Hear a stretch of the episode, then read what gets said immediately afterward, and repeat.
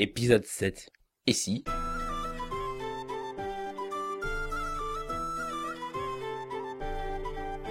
Les gars, non seulement on a un meurtre sur la conscience, mais en plus on a déclenché un paradoxe spatio-temporel. Comment? Merdaille. C'est vrai ça. Imaginez, Christophe Colomb mort. Qui découvre l'Amérique? Ici le capitaine de Unterseeboot U-47 de la marine de guerre de la Ligue latine. J'appelle le QG. QG de Saint-Hilaire-d'Orier, je vous reçois 5 sur 5.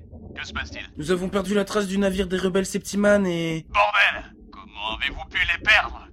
Un navire de cette taille n'échappe pas à vos radars en plein milieu de l'océan Et justement, mon commandant, je crois bien qu'il n'y a pas que de l'eau ici. Comment ça? Expliquez-vous Tout d'abord, nos radars ont détecté une grande barrière à quelques kilomiles. Le navire rebelle se dirigeait droit dessus, puis plus aucune trace. Une barrière. Comment ça? Ne dites pas que vous croyez être arrivé aux limites du monde. Les scientifiques nous ont prouvé qu'elle était ronde. Qu'avez-vous fait? Prudent, nous avons monté notre périscope et... Et quoi? C'est pas le moment de faire du suspense. Et bah, la barrière en question est en fait euh, une plage. Une plage? Ah oui Avec des jolies minettes en bikini. Attendez Vous foutez de moi, mon capitaine Mais non, commandant, euh, non, commandant. Et pour les minettes en bikini, ça y ressemble. Oh Alors vous seriez arrivé au large des terres japonaises?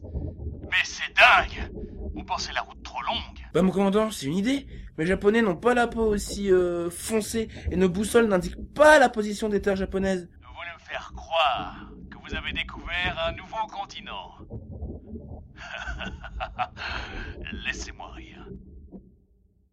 Oh, tiens, mon cœur. Dans le train, après la réunion au siège social de Copenhagen, j'ai lu une superbe uchronie. Ah, et ça racontait quoi? Eh bien, ça posait l'idée que si Christophe Colomb n'avait pas été assassiné en pleine nuit à Palos de la Frontera en 1492, ni que deux de ses marins se soient enfuis avec l'argent qui devait lui servir à financer son voyage vers les Indes, il aurait découvert l'Amérique. Tu te rends compte, si l'Amérique avait été découverte à cette époque-là, le monde en aurait été changé. Peut-être même que la Flandre et la Wallonie feraient partie du même pays. Et dire que c'est un U-boat de la Ligue latine qu'il a découvert pendant la rébellion septimane en 1936. Bon, la Ligue latine a découvert l'Amérique. Et ce restaurant a découvert en argent.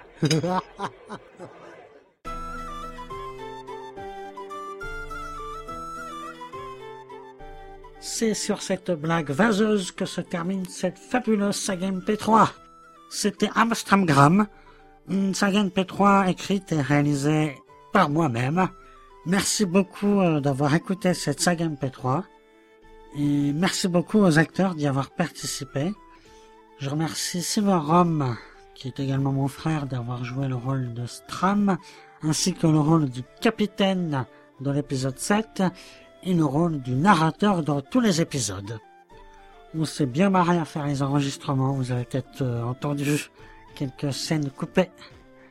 Je remercie également euh, Xue, qui a joué le rôle de Gram, qui a très bien joué malgré son nez bouché. Bravo à elle. Je remercie également Max Zebian alias Sarosa, qui a changé de pseudo entre l'enregistrement et la diffusion, et Canigo qui ont joué le rôle de Pic et de Pic. Je remercie également les voix de figuration pour euh, la taverne pour l'épisode 5 et 6. Il y a Aurine, Tibekamer et puis Magic Kirua. Je remercie également Lexon pour avoir interprété le rôle de Christophe Colomb. Je remercie également Merzlin et Gyu qui ont joué dans le dernier épisode. Merzlin qui a joué le rôle du, militaire et Gyu qui a joué la femme du bonhomme qui est jouée par moi. Donc qui a interprété Am et puis euh, le rôle du monsieur dans le septième épisode. Je remercie également les acteurs qui ont prêté leur voix au jeu vidéo Morrowind. Euh, J'ai pas leur nom, désolé. Et je remercie également les sound designers de Morrowind et de Guild Faction, dont j'ai fait un délit de contrefaçon en utilisant les ressources sonores de ce jeu. Voilà, ceci est dit. Mais il y a également des ressources sonores qui sont libres, qui viennent de sites internet comme la Sonothèque ou Sunfishing, ou que j'ai réalisé moi-même. Les musiques sont sous Creative Commons. Certains ont la clause pas de notification, mais j'ai l'accord des auteurs, donc je remercie Tony Truance alias Merzeline, Petit Viking et Tunguska Electronic Music Society pour leur confiance et leur accord. Je vous remercie euh, d'avoir écouté cette saga MP3.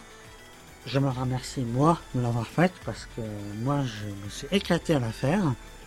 C'était vraiment une sacrée aventure. euh, J'ai adoré. Et j'espère que vous aurez adoré l'avoir écouté. Merci beaucoup et à plus sur les internets.